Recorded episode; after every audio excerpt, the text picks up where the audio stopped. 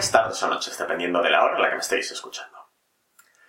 Sabía que Life is Strange me iba a gustar antes de jugar.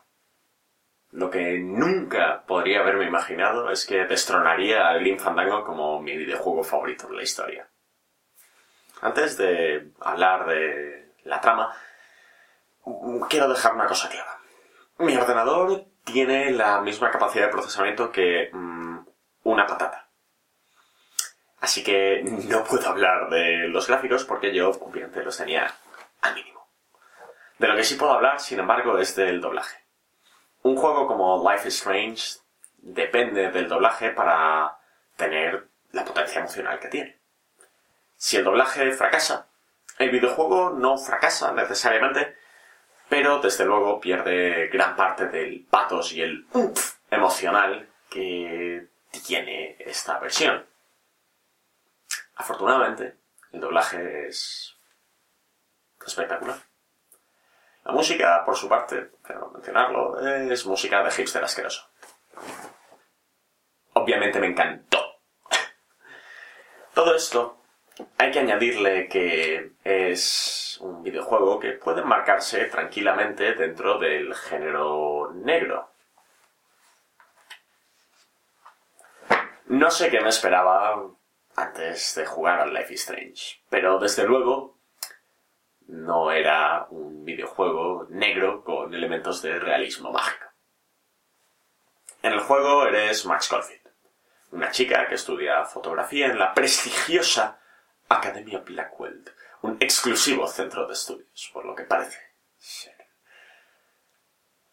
Ahí hay muchísimos pósters para Rachel Amber, una chica de la quinta de tu personaje que lleva unos cuantos meses desaparecida. Rachel era amiga de Chloe Price, la antigua mejor amiga de Max.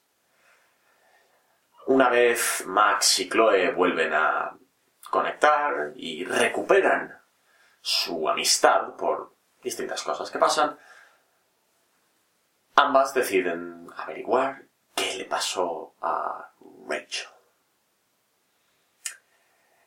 Así que sí, esto es un videojuego de género negro, pero tiene un giro muy especial. Max puede rebobinar el tiempo.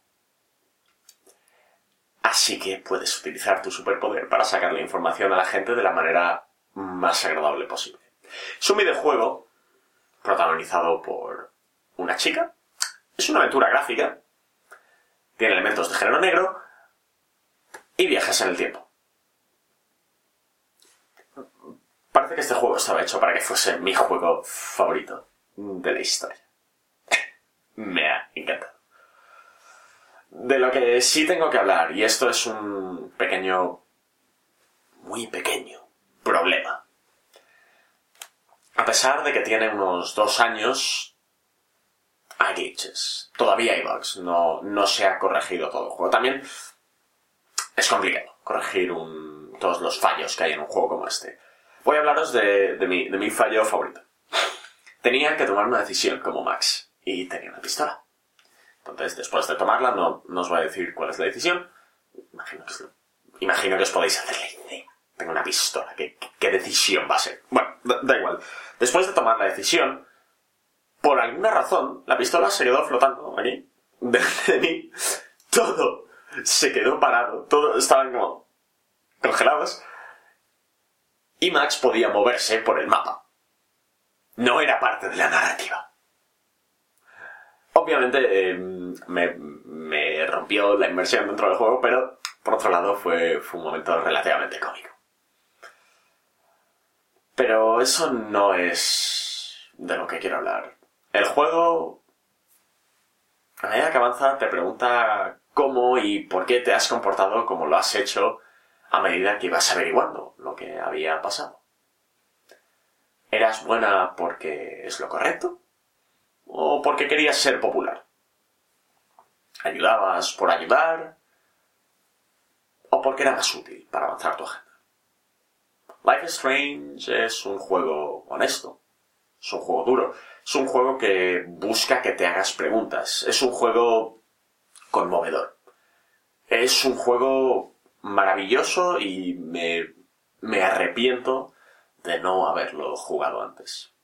Ahora, si me disculpáis, bueno, voy a jugar la precuela porque me he comprado el Season y entonces no, no solo juegas como Chloe, que es como chica maravillosa, sino que también tienes como todos los, conjuntos. Entonces tienes un conjunto que es como el que lleva en Life is Strange, luego tienes los conjuntos normales, pero como tengo la edición especial que me dan como todos los, todos los capítulos por menos dinero, pues también tengo uno que, lo que pone es Jane y aquí hay una, una ciervo hembra. Que claro, el chiste es que pone Jane Doe, que eso es como persona...